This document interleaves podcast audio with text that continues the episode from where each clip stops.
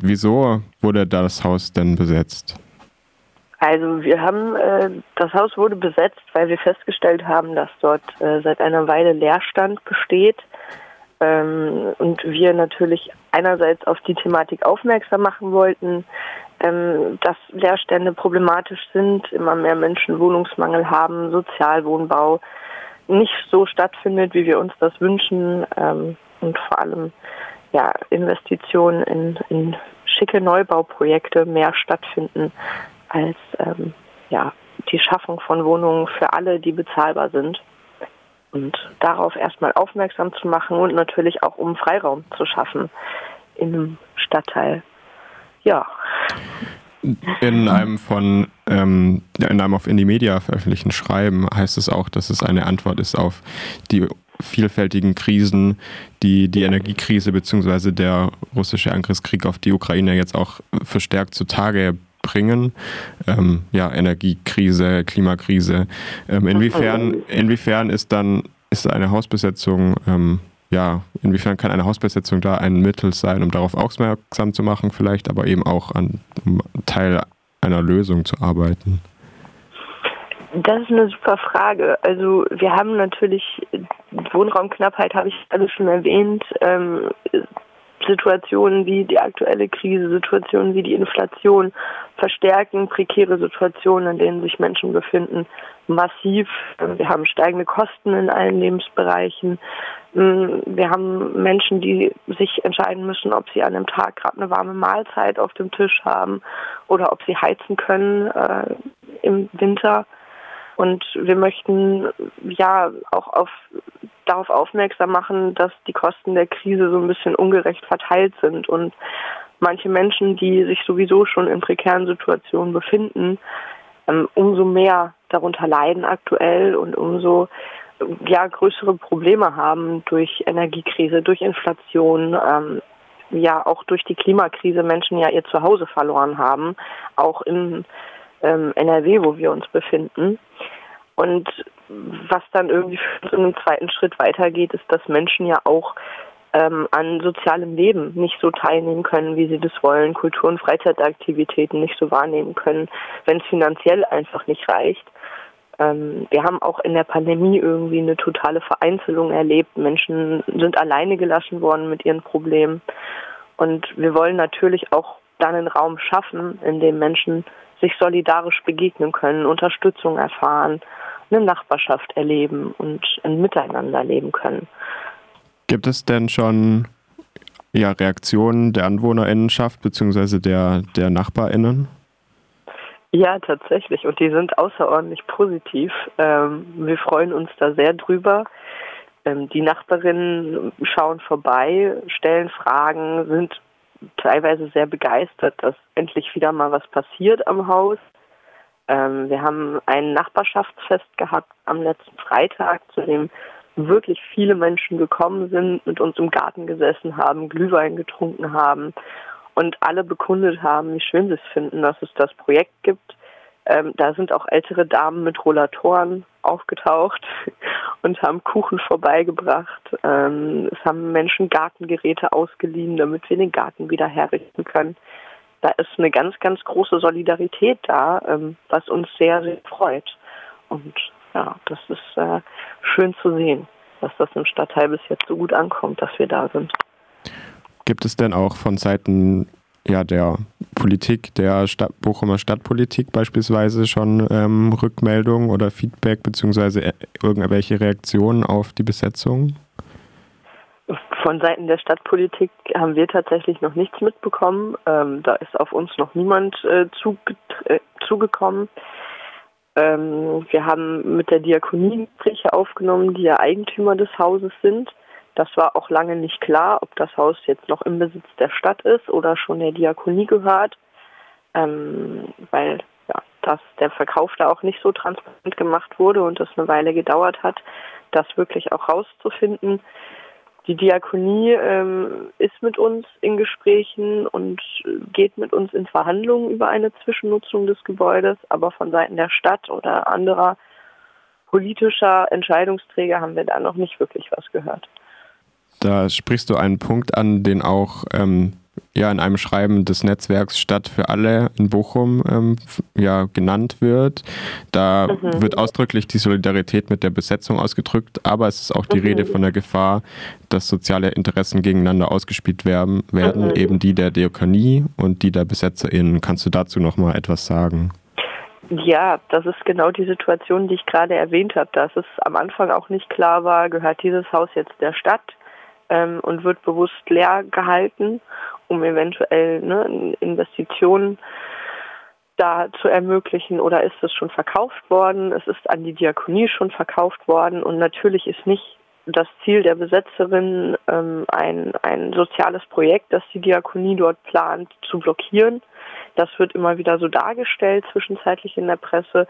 Wir, wir bemühen uns dann auch immer wieder, das richtig zu stellen und äh, darauf aufmerksam zu machen, dass genau das nicht das Ziel ist, dass wir auch ähm, aktiv auf die Diakonie zugegangen sind und da das Gespräch gesucht haben.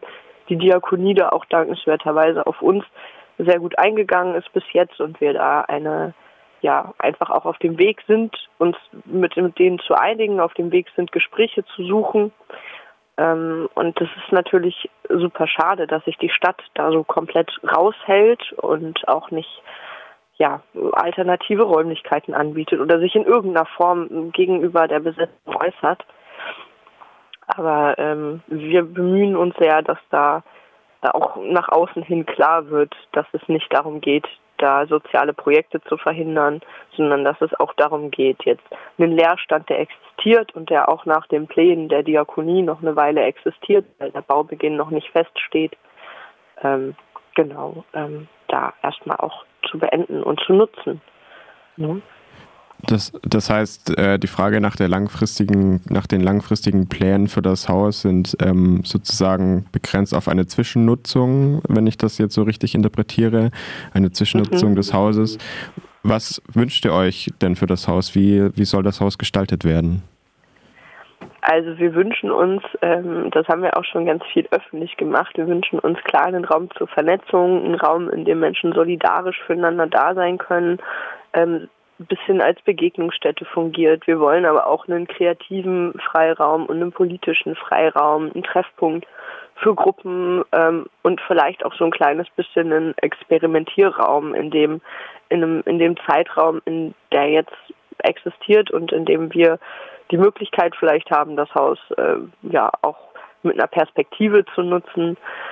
Ähm, Sachen ausprobieren, die vielleicht in anderen Räumen und in anderen ähm, ja, Kontexten nicht möglich sind und uns äh, ein bisschen ausprobieren, ähm, was denn mit einem solidarischen und sozialen Ansatz in so einem Projekt möglich ist, auch ähm, ja, zu verwirklichen. Ob man da jetzt Werkstätten einrichtet oder ob man da sich mit Gruppen trifft und äh, plant, was alles noch so passieren kann, ist natürlich alles möglich und alles offen. Und das ist auch genau das, was wir uns wünschen, dass das ein Raum ist, der von allen gemeinsam gestaltet wird und möglichst vielen Zwecken dienen kann in der Zeit. Jetzt, jetzt sind Hausbesetzungen ja oftmals, ähm, zumindest hier in Freiburg, schnell wieder durch die Polizei geräumt, beziehungsweise mhm. ähm, schnell, ja, hat erlangt große Aufmerksamkeit der Polizei. Ich habe Berichte gelesen, dass die Polizei auch bereits im Haus war. Eine Räumung hat aber bisher nicht stattgefunden. Kannst du da vielleicht noch mal ein bisschen was dazu sagen und wie ist denn die aktuelle Lage und ähm, das aktuelle Vorgehen der Polizei? Ja, das ist äh, tatsächlich relativ spannend auch für uns. Ähm, die Polizei hat da ähm, ja ein kleines bisschen, ich sag mal, voreilig gehandelt und ist äh, unmittelbar bei Bekanntwerden der Besetzung ähm, ja vor Ort gewesen, haben sich dann auch relativ schnell ähm, Amtshilfe von der Feuerwehr geholt, um das Haus öffnen zu lassen, weil sie das selber nicht hinbekommen haben. Ähm, waren sehr schnell im Gebäude, haben es aber tatsächlich über Stunden hinweg nicht geschafft, ähm, die dort ver verbarrikadierten BesetzerInnen zu erreichen. Ähm, und äh, irgendwann ist auch tatsächlich eine Hundertschaft angerückt. Das war ein ganz großes Spektakel hier. Ähm, wie wir aber festgestellt haben, äh, tatsächlich, und das ist was, was auch super problematisch ist, ähm, die ohne Anzeige, die vorliegt, ohne Räumungstitel, der vorliegt, ohne irgendwelche rechtliche Grundlagen in dieses Haus reingegangen sind und versucht haben, eine Räumung zu erzwingen, ähm, eine Räumung durchzuführen. Daran sind, damit sind sie gescheitert, das hat nicht funktioniert. Die Barrikaden haben, äh, zumindest die letzten Barrikaden haben standgehalten dieser Räumung. Ähm, das ist für uns natürlich ein riesiger Erfolg. Ähm, Polizei sieht das wahrscheinlich nicht so, aber das macht in unseren Augen auch nochmal ne, auf ein ganz großes Problem aufmerksam, ähm, wenn da Behörden agieren, ohne dass sie einen offiziellen Auftrag haben, mit dem Argument Gefahr im Verzug und das Argument Gefahr im Verzug dann so im Laufe des Abends langsam ins Schlingern gerät, wenn man merkt, so gefährlich ist das ja alles gar nicht. Ähm, ja, es ist eine, eine spannende Situation gewesen und bis jetzt hat die Diakonie keine Anzeige erstattet als Eigentümer und wird es auch bis, äh, wir gehen jetzt auch erstmal davon aus, dass da jetzt Gespräche geführt werden. Ja, das jetzt mal ein bisschen entspannter von der Situation her. Ja. Jetzt ist es ja von Freiburg aus schon relativ weit nach Bochum. Ähm, kannst, ja. du, kannst du uns trotzdem, ähm, ja, wie kannst du trotzdem sagen, wie kann euch unterstützt werden? Wie, was, was braucht ihr? Ähm, über was würdet ihr euch freuen? Ja, vielen Dank für die Frage. Wir freuen uns generell sehr, dass ihr euch auch für unser Projekt interessiert. Ähm, das ist äh, immer schön, ähm, wenn auch aus anderen Städten und Bundesländern da ähm, Solidarität und Unterstützung kommt, eine Plattform geboten wird. Wir haben einen Twitter-Account, ähm, wir laden immer wieder kurze Blogs auf ähm, in die Media hoch. Ihr könnt also gerne alles, was wir an Öffentlichkeitsarbeit betreiben, teilen bei euch, äh, darauf aufmerksam machen. Auf unserem Twitter wird auch immer wieder, ähm, werden auch immer wieder Materiallisten geteilt wenn der ein oder die andere sich vielleicht mal nach NRW verirrt und irgendwas zu Hause noch im Keller liegen hat, was auf unserer Materialliste steht, freuen wir uns natürlich auch. Ansonsten geht es, glaube ich, vor allem auch darum, darauf aufmerksam zu machen, ähm, dass es diese Besetzung gerade gibt, was Menschen mit dieser Besetzung erreichen möchten und auch natürlich bei euch irgendwie darauf aufmerksam zu machen, dass Krisen, die gerade existieren und die ungerechte Verteilung der Kosten dieser Krise, die existiert, ähm, ja, auch einer der Gründe ist, warum wir das machen und was ist, was ja bei euch auch vorhanden ist. Also geht da gerne auch äh, selber, werdet da selber gerne aktiv und äh, ein bisschen kleiner Appell an alle, sich das nicht gefallen zu lassen, was gerade passiert an vielen Stellen.